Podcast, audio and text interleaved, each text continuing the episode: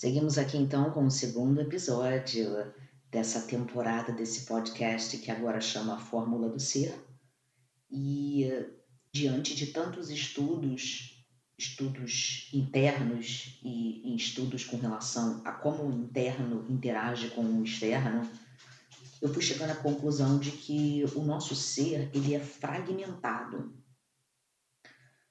Temos várias situações acontecendo ao mesmo tempo. Nós somos como uma cebola e a cada camada da cebola, ela elas conjuntamente formam a cebola, mas elas separadas, elas não deixam de ser camadas únicas, né?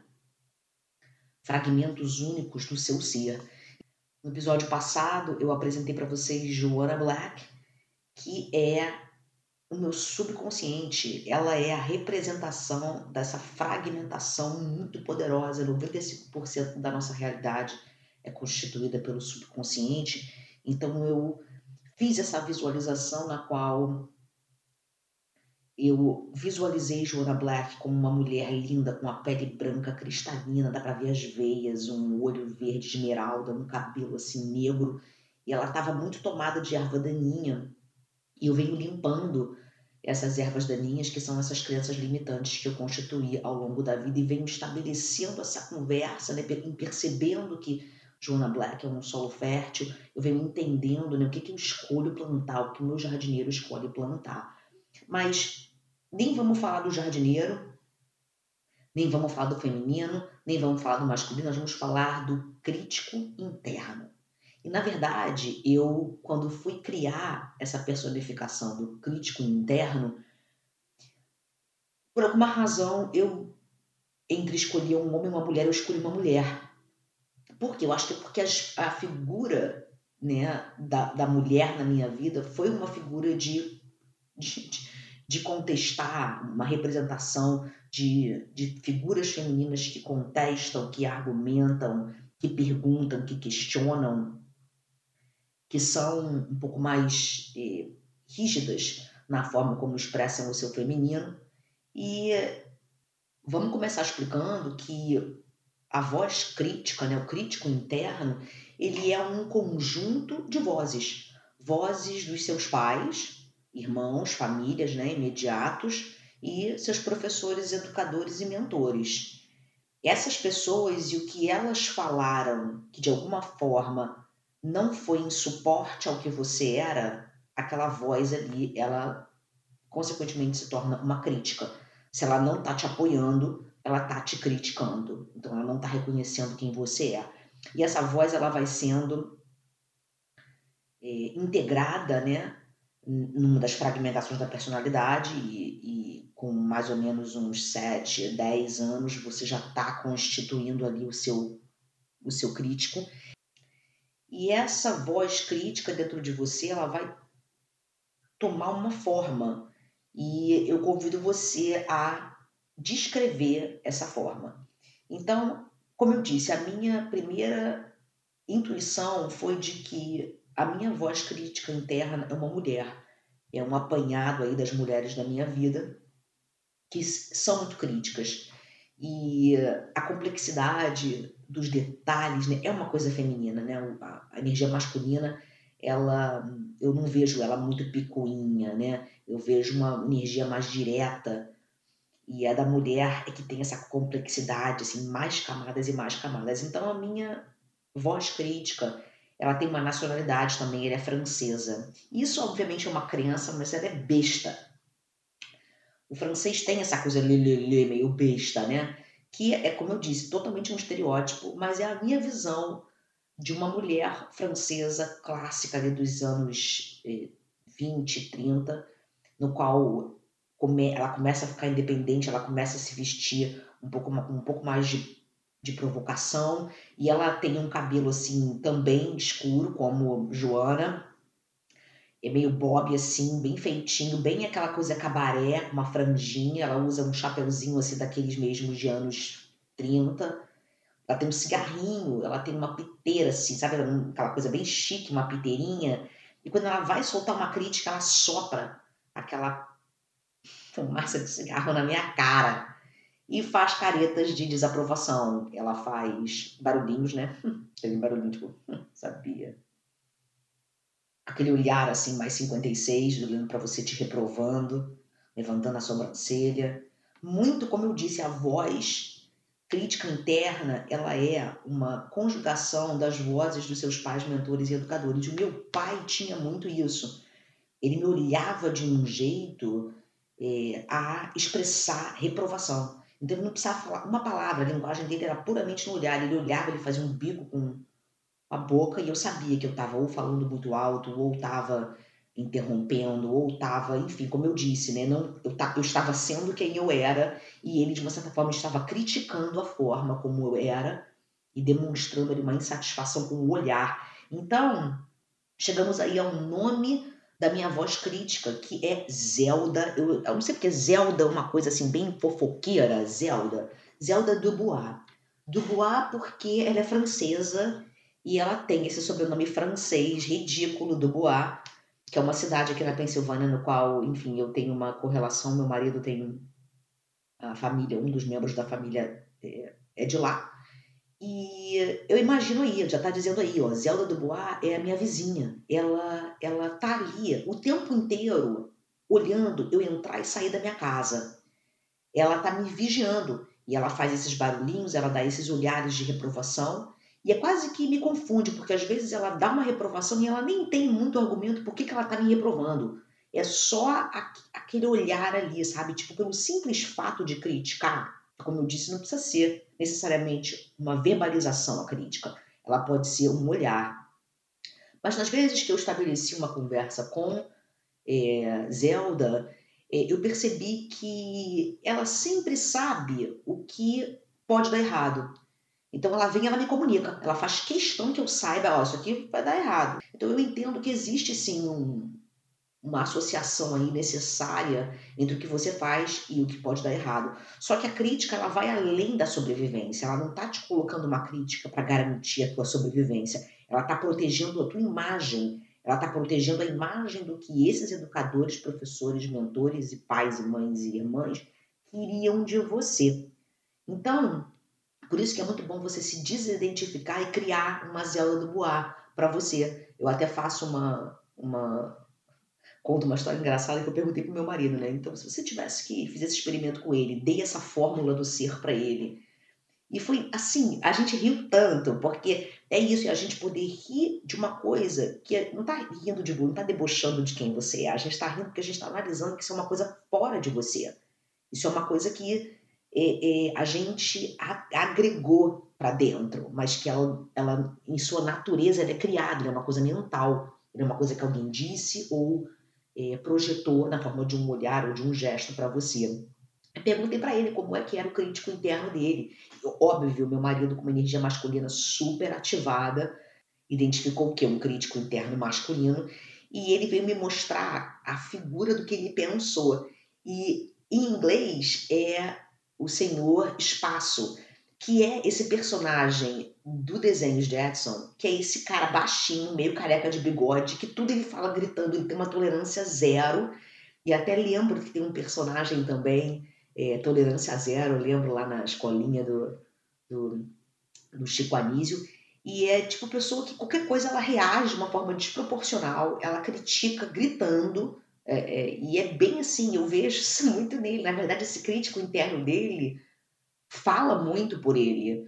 E eu não gosto de dar essa força para Zelda. Zelda virou ali uma, uma situação que eu lido porque ela é a minha vizinha. Hein? Justamente eu criei um espaço de vizinha para ela. Ela não vem na minha casa. Quando eu quero, eu fecho as cortinas da minha casa e ela não tem acesso à minha intimidade. Eu acho que isso é muito importante. Por isso que, que é tão legal você estabelecer essa conversa com o crítico interno e perceber que ele é um conjunto de vozes e cacos e coisas que foram se acumulando e você é, teu papel de jardineiro não dar atenção àquilo ali. Mas você não tem como expulsar a Zelda do Boá da casa dela, ela mora do teu lado, ela mora com na tua rua. Então você ou estabelece uma relação de paz na qual você convive com ela harmonicamente, não dando espaço para ela entrar, fechando a cortina, mas quando você está fora da casa, ela vai ficar falando, mandando debochinho, dizendo o que, que pode dar errado, ele é a vizinha Fifi, né? o nome do meio dela devia de ser Fifi, né? Devia de ser Zelda Fifi do Bois. Porque ela fica te vigiando, ela sabe quando você entra, ela sabe quando você sai, ela fica te percebendo, ela vê com quem você anda, ela percebe como você está se sentindo, a forma como você está andando, né? Mais com a tua postura. E eu acho importante dizer que essas camadas, essas fragmentações do nosso ser, elas têm um papel. Elas não estão ali, tipo, do nada apareceram ali só para te incomodar, só para te foder. E você sabe qual é a função do crítico interno?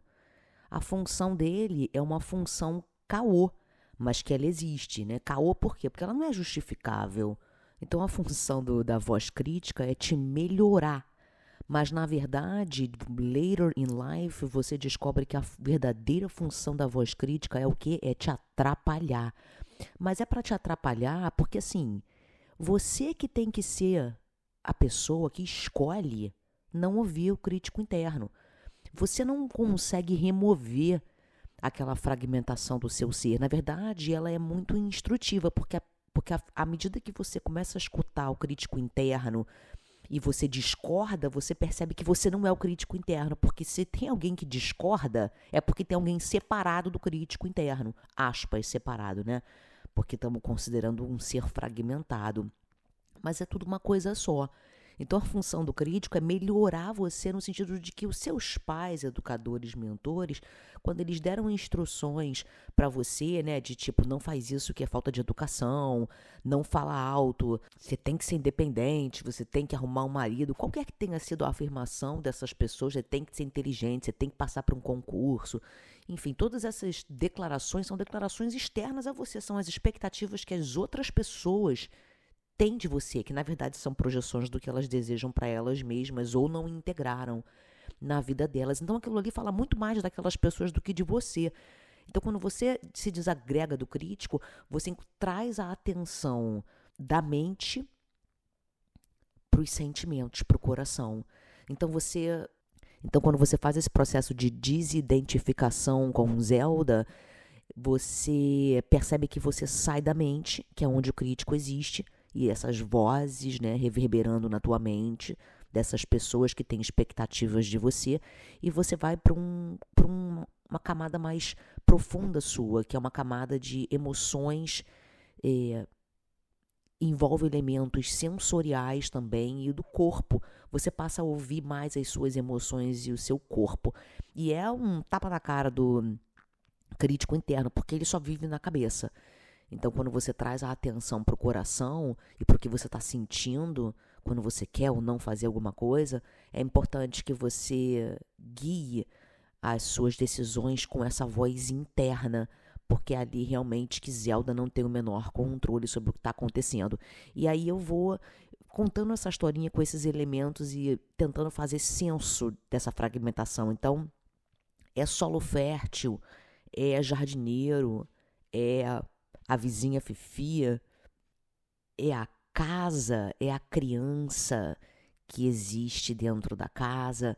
Enfim, nós vamos conversar sobre todos esses personagens aqui nessa temporada do podcast. Eu espero que você esteja eu espero que você esteja criando intimidade, se familiarizando com esses personagens de uma forma mais lógica, porque eu às vezes preciso intelectualizar para depois trazer para o coração. A gente não pode querer separar a mente, ver a mente como vilã e o coração como, enfim, é, o, fazendo senso de tudo. É uma combinação das duas coisas. Uma coisa se conecta com a outra. Então, para a gente não separar é, essa, essas duas situações dentro da gente, eu vejo como se a gente colocasse a mente para trabalhar ao nosso favor, entende? E você pode ouvir Zelda. Eu não acho que seja nenhum problema você ouvi-la. Essa voz é, do pai, da mãe, da irmã. Mas é importante que você ouça e que você entenda que você não necessariamente tem que seguir aquela voz, que ela é apenas, como eu disse, um conjunto de retalhos de vozes que te reprovaram no passado. A Zelda nunca vai conseguir olhar a situação ou as pessoas sob um espectro interno, porque ela não é o jardineiro, ela é a Zelda Fifi do Bois. ela tá fora de mim. Ela é, essa, ela é essas vozes que queriam me encaixar por questões de meus pais, os meus mentores, educadores, professores, quererem me proteger ou acharem que eu devia de seguir uma certa norma ou conduzirem-me de uma forma equivocada, essas vozes que essencialmente são vozes equivocadas, não podem tomar uma decisão por mim. Porque o jardineiro, que é quem planta, é a pessoa que mora na casa. Então eu acho muito importante estabelecer essa desidentificação, porque você quando fecha as cortinas, você está ali dentro com o seu íntimo e você está ouvindo a voz do jardineiro e o que o jardineiro quer plantar. Iselda do Está comendo as unhas com um telescópio, tentando olhar o que você vai fazer para quando você sair, ela soltar aquela fumaça na tua cara de cigarro e dizer para você que aquilo que você está pensando, você está errado e que não é aquilo que você tem que fazer. E como eu disse, quanto mais força você vai dando num, num outro espectro, se você vai deixando que essa voz, esse crítico interno, Zelda Fifi do Buac, ela tome força, você começa a achar que ela é você. E aí que reside o grande problema. Quando você acha que ela é você, porque você convidou ela para um chá dentro da tua casa, você disse, Zelda, vou lhe dar uma chave reserva para quando eu não estiver em casa. Eu vou te dar acesso ao meu apotecário com todas as sementes. Olha isso, olha que vacilo que o jardineiro às vezes comete. Deus está ali, importante dizer, não para interromper esse processo. É o jardineiro quem vai definir o espaço que ele dá para a voz crítica. No meu caso, o meu jardineiro, qual é o espaço que ele vai dar, o que ela vai dar para essa Zelda se manifestar ali dentro da casa. Então, muitas pessoas vão dando tanta força, né? elas sentam para um chá, elas começam a conversar, elas começam a deixar aquela voz ali invadir o teu espaço, daqui a pouco acreditar nela. Então, quando você está diante de dilemas poderosos na tua vida, como por exemplo dilemas de é, dilemas profissionais, do, do, rumo que você quer dar uma carreira, ou dilemas de relacionamento, que rumo você quer dar ao teu relacionamento, essas decisões elas não podem ser tomadas por Zelda Fifi do Boar. Você está entendendo? Elas devem ser tomadas pelo jardineiro, pela jardineira, pela entidade que é o jardineiro e a jardineira, porque o jardineiro e a jardineira são entidades. Eles nem têm uma denominação masculina e feminina. Então, quando eu convido Zelda para o chá, eu basicamente abro o meu ouvido, abro o meu campo energético para ouvir o que ela tem para falar. Só que como eu não tenho muita força interna, a forma como ela fala, né, ela te relembra do que, que você não tem, ela te relembra que o que você tem não é suficiente, ela te relembra que você, se você não fizer isso ou aquilo, você não vai ser aceita e você vai ser rejeitada. Então ela te relembra dessas coisas todas e fundamentalmente o que acontece, isso causa em você o quê? Essas, esses pensamentos, né? essa voz do crítico tomando força dentro de você, elas vão gerando uma emoção de quê? De medo. De medo de que qualquer decisão que você vá tomar, você vai falhar. Porque é assim que você entende essa voz crítica. Parece que nunca você vai conseguir satisfazer e você não vai, porque ela é temporária, ela está calçada no passado, ela está calçada no futuro e ela não está calçada no presente. Então é um convite a derrota. Você abrir uma conversa, você abrir o campo energético para que ela entre, é uma derrota. Você não vai conseguir ser bem sucedida depois de ouvir e abrir o seu campo energético para ela. E o interessante da Zelda é que quando eu não dou muito espaço para ela, quando eu chego em casa, fecho as minhas cortinas e vou ali ficar com a minha intimidade, assim que ela sabe, ela, ela dá ataque. Ela vai lá em casa, ela bate na porta, ela quer entrar, eu abro a porta, ela, ela fica olhando ali para dentro. Por quê? Porque a existência da Zelda está em risco quando eu faço isso. Quando eu paro de dar atenção para ela, é o bebê ou o cachorro que você percebe que está nitidamente pedindo a sua atenção pelo simples fato de, de testar, ter o controle sobre a sua atenção, tá botando ali os limites, né, que no qual ele percebe, o bebê ou o animal percebe que você vai dizer não. Então é ali que você faz o limite É ali que a cortina fecha e é ali que Zelda enlouquece. Porque se você pensar, se você não está mais ouvindo a Zelda, a, o propósito de vida da Zelda fudeu, ela não tem mais o que fazer. Ela, se ela não sabe o que está acontecendo dentro da sua casa, na sua intimidade, o que você está fazendo, ela vai ficar especulando e ela vai se levar à loucura. Por isso que quando você se identifica com o crítico interno, você se leva à loucura. Porque a Zelda ela fica confabulando mil e uma possibilidades, galgadas no passado, galgadas no futuro. Então ela, ela você dá para ela o próprio veneno dela, digamos assim. Mas não uma intenção é, ofensiva de fazer isso. É automaticamente o que acontece sem você nem perceber. Porque à medida que você faz isso, você coloca a vizinha no lugar dela, você coloca a Zelda dentro de casa e você diz para ela que não importa se ela bater na tua porta, você simplesmente não vai atender. É legal também falar nesse, nesse episódio sobre os limites. E os limites, eles são tênues quando você não tem uma mentoria espiritual. E por isso que esse, podcast, esses episódios são tão importantes para mim também, porque é aqui que eu me relembro quando eu falo, eu me relembro desses limites, né, esses boundaries, que é o quanto que eu deixo essas fragmentações tomarem conta da minha vida descontroladamente. Então, por exemplo, eu falei no episódio passado como Joana Black, eu fui plantando, o jardineiro foi né, equivocadamente plantando sementes, Joana Black foi dando erva daninha, sem discernimento nenhum sobre o que é bom o que é ruim para mim. Ela simplesmente foi atendendo o propósito do que eu estava focando na minha vida. E a mesma coisa com o crítico. Eu fui convidando o Zelda para dentro, fui abrindo a porta. Fundamentalmente, quem, quem deixa essas coisas, essas vozes, esses fragmentos é, tomarem mais poder sobre o outro é você, sou eu.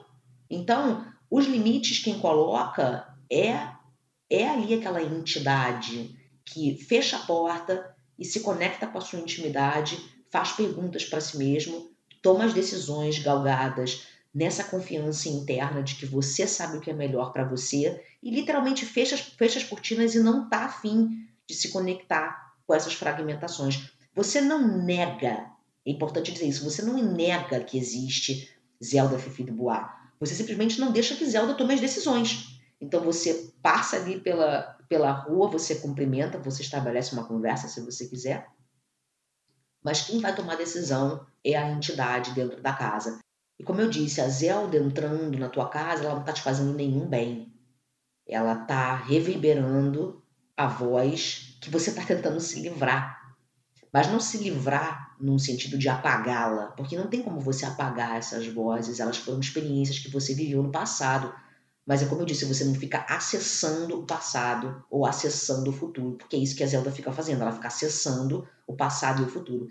O que a Zelda pensa sobre a sua vida não é o que a sua vida é. Então eu fecho esse episódio falando de uma coisa muito importante, que é essa situação na qual, quando a gente vai tomar uma decisão, a gente se baseia ou em experiências passadas, ou a gente tem alguma visão do futuro. A gente trabalha muito numa, situação de imaginação. Né? O cérebro ele tem essa vontade de prever o que vai acontecer, para te proteger. Mas como eu expliquei, você acaba criando essas fragmentações da personalidade você daqui a pouco não sabe mais quem você ouve. Se você ouve Jardineiro, se você ouve Joana Black, se você ouve Zelda Dubois, quem você ouve, né? Mas fundamentalmente é isso. É a presença, você se ancorar no momento presente e na segurança que existe no momento presente na beleza, né, na autenticidade que existe entre o que você quer fazer ou não fazer. E aí eu, o título do próximo episódio que a gente vai falar sobre o jardineiro ou a jardineira. É ali que você tem que ancorar. Quando você conhece mais sobre o seu jardineiro, sua jardineira, você entende mais sobre o que essa entidade precisa, que não é o que a voz crítica disse sobre essa entidade, é ali que você estabelece uma conversa e você mantém as promessas no sentido de que quando aquela voz falar com você, você vai seguir e satisfazer o que é você vai realmente aparecer, marcar presença ali, dizer é, estou te escutando, estou fazendo o que você quer e é assim que cuidando de você você estabelece uma relação de confiança. Essa é a verdadeira autoconfiança. Eu, acho que é importante estabelecer aqui o verdadeiro sentido de segurança. Por isso que é tão importante você se ancorar no momento. A segurança verdadeira ela diz que não importa o que acontecer, você sabe que tem alguma coisa dentro de você que vai estar tá ok. E você fica insegura porque você não sabe, você não tem essa certeza. Você dá voz a essas estruturas fracas que se demolem no primeiro chacoalhar aí de, de mudança e você não sabe se você vai ficar ok. Você não confia nessa voz interna do jardineiro ou da jardineira. E à medida que você faz isso, você estabelece uma relação de desconfiança. O crítico passa a desconfiar de tudo. Você convida a Zelda para entrar na casa. E aí, como eu disse, é uma receita do desastre. E, então eu deixo aqui você com essa voz é, da sabedoria de que navegamos por Joanna Black, navegamos por Zelda do Bois. E no, no próximo episódio nós vamos falar do jardineiro da jardineira que vocês vão entender verdadeiramente o que acontece dentro de você e por que, que essas fragmentações elas compõem essas camadas que constituem, resumidamente, a cebola. Mas primeiro você tem que descascar, conhecer uma por uma para colocar todas juntas. E eu espero que tenha sido um episódio que tenha clareado nesse sentido mais uma dessas fragmentações e convido você aí a dar um nome a esse crítico interno eu apresentei para vocês aqui nesse episódio Zelda Fifi do Bois, que é a minha voz crítica. E nos vemos no próximo.